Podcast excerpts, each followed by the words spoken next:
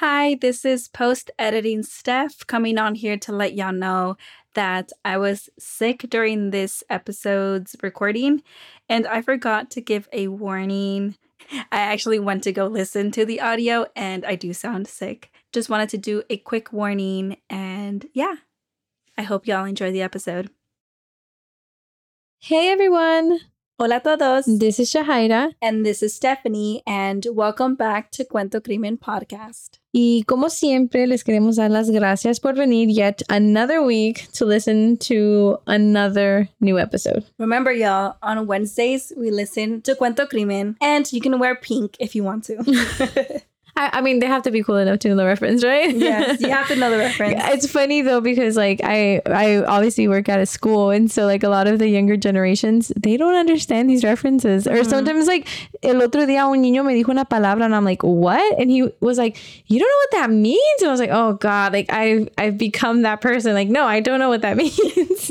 But anyways yes wear pink if you want on Wednesdays. So así que vayan y agarren a su abuelita a tu amiga a tu tía a tu hijo your dad your mom whomever you like and let's get started.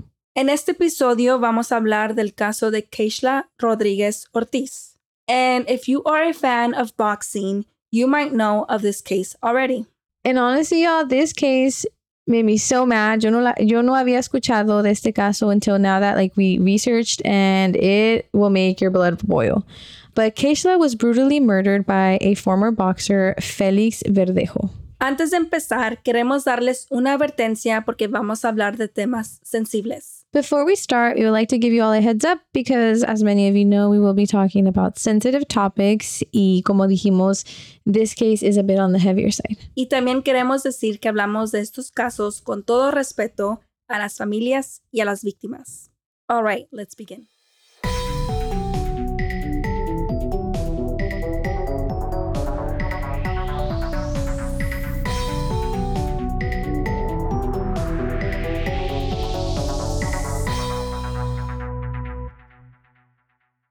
So, like we mentioned in the intro, este caso tomó lugar en Puerto Rico, specifically in San Juan, Puerto Rico. And in case y'all didn't know, San Juan is the capital. As we can imagine, San Juan is that kind of busy type of lifestyle. Yeah, definitely like a city. Mhm, yeah. But all right, let's talk a little bit about Keishla. Ella tenía 27 años durante este tiempo and she had already found out que estaba embarazada.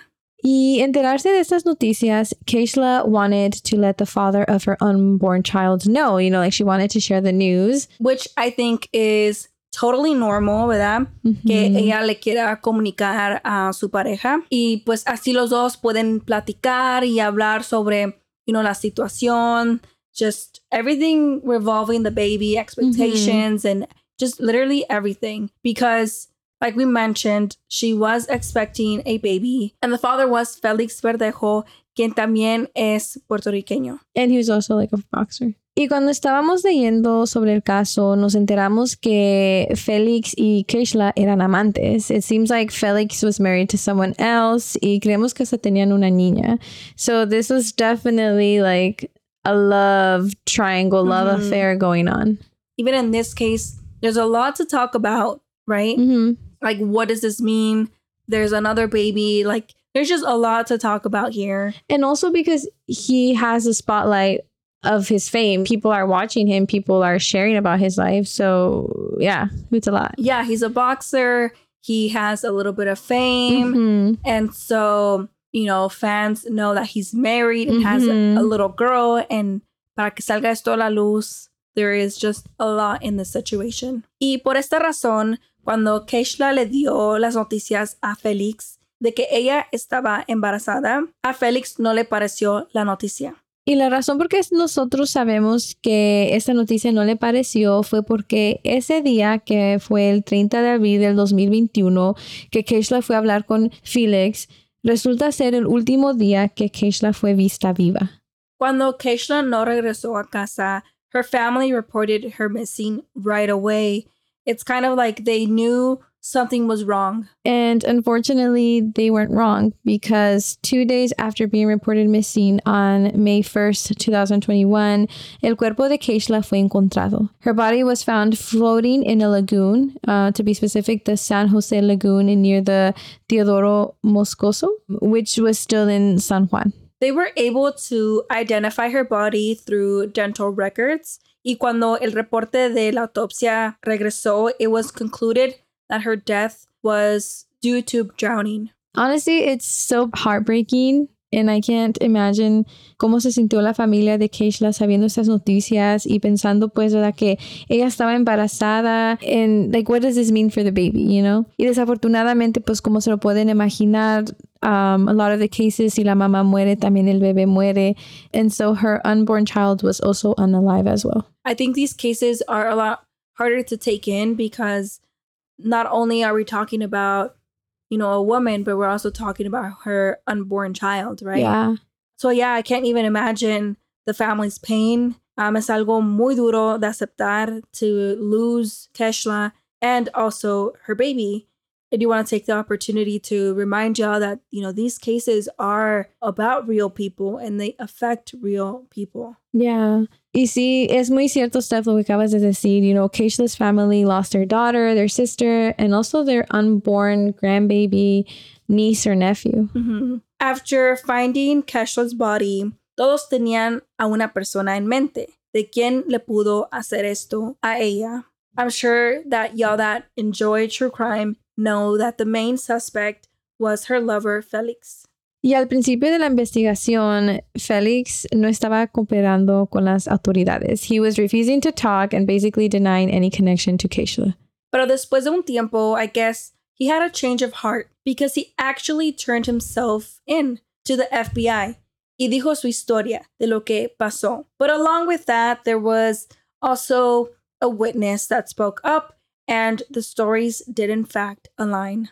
And so this is what led to the tragic death of Keishla. So just a trigger warning because we're going to explain basically what happened the last day that she was alive. So se supone que el día 30 de abril de 2021, Keishla y Felix were going to hang out. And Keishla met up with Felix at his house. And again, ella iba con la esperanza de darle las noticias de que estaba esperando un bebé. So once he heard the news, Felix texted a friend of his, Luis Antonio Cadiz Martinez, que por cierto, he had, you know, a little car business going on, so he would detail cars, and I believe he would sell them too. Y entonces Felix le habla a Luis y le dice que Keishla just told him that she, you know, is pregnant and that he needed help terminating the pregnancy. Um, and so after this, Keishla and Felix se fueron a juntar con Luis. But of course, Keishla had no idea of their plan, right? Like she has no idea that uh, Felix and Luis are texting and, you know, they're plotting it. So entonces, you know, they go on. But it was interesting to read how even though Keishla and Felix were already together and they were heading to the same place, they drove separately.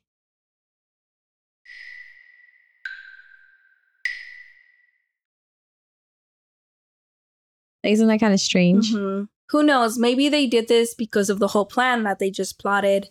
True. Um, you know, Felix has this evil plan, so he maybe needs his car, right? Mhm. And so now we're going to go into some details. So, trigger warning, um, because the next few minutes will be us describing how he murdered Keishla and her unborn child.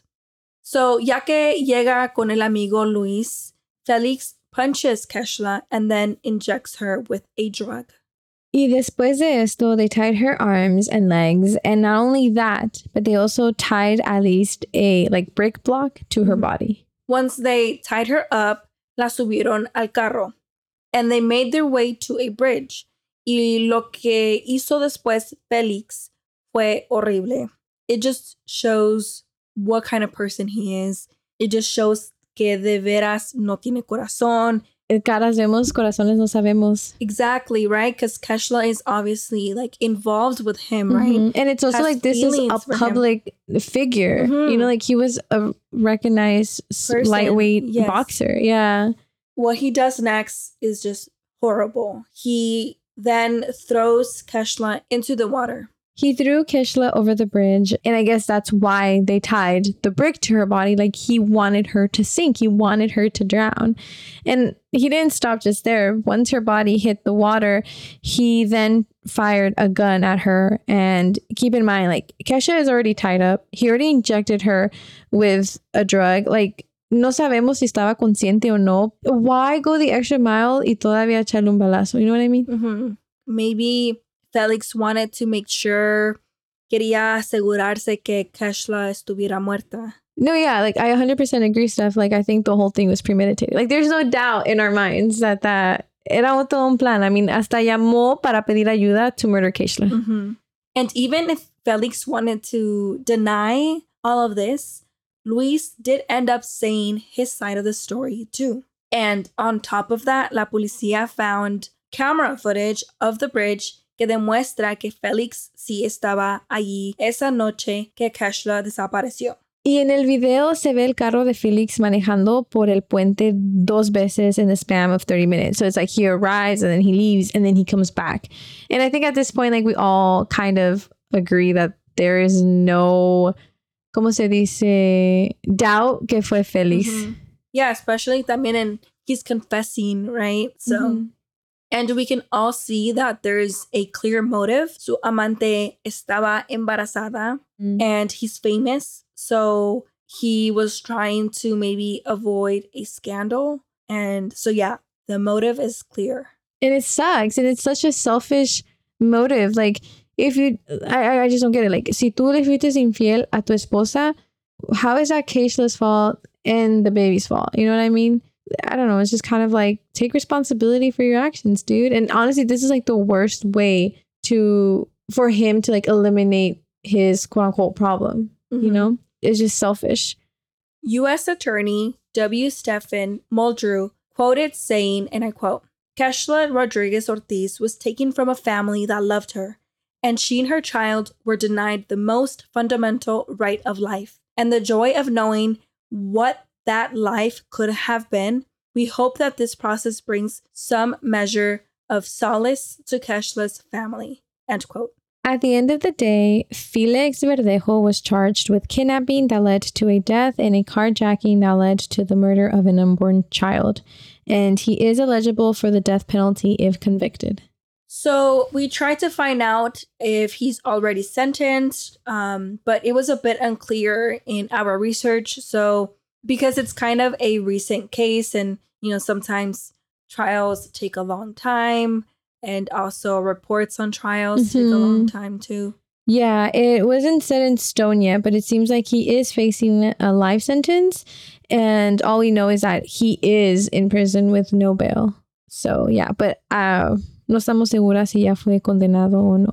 But his accomplice, Luis Antonio, um, pleaded guilty in November 2022. And he did that in agreement with the federal prosecutor's office. And, you know, they made a deal with him and all. Honestly, this case is truly heartbreaking because we are talking about Keishla and her unborn child. You know. And I feel like he did that in a very brutal way. Mm-hmm. Um, and we do want to share a quote that came from Keishla's uh, parents.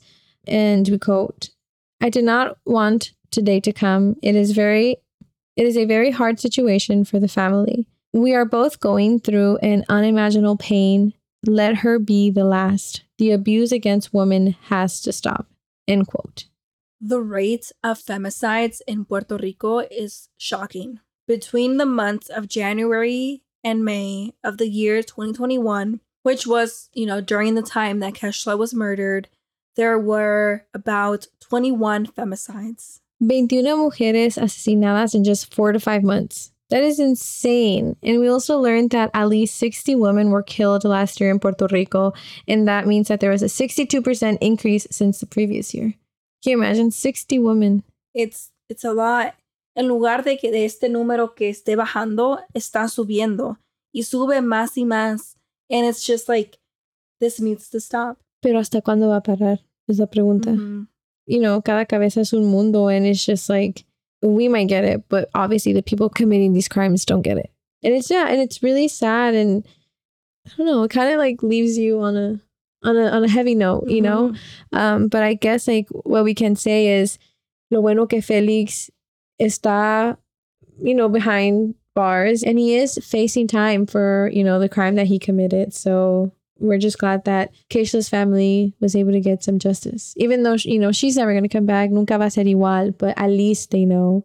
Mm-hmm. And also, Felix lost his role as a boxer. Yeah, he lost his life. you I mean, yeah, like, ¿por qué vas a querer apoyar a alguien así? Mhm. So, yeah, this case is really sad. Once again, it's always hard to end these episodes, especially when we end with stats that say that this is still happening. And um, it's just hard. It's hard to end these kinds of episodes. All that we can ask is y'all to share this episode so that, you know, we can create more awareness and never forget Keishla's name. Mhm. Um, so yeah, please share this case.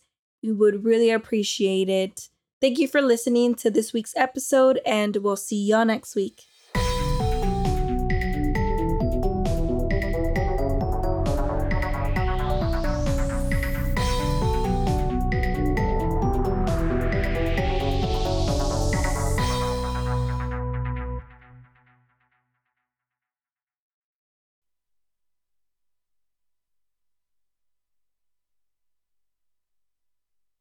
With Lucky Land slots, you can get lucky just about anywhere. Dearly beloved, we are gathered here today to. Has anyone seen the bride and groom?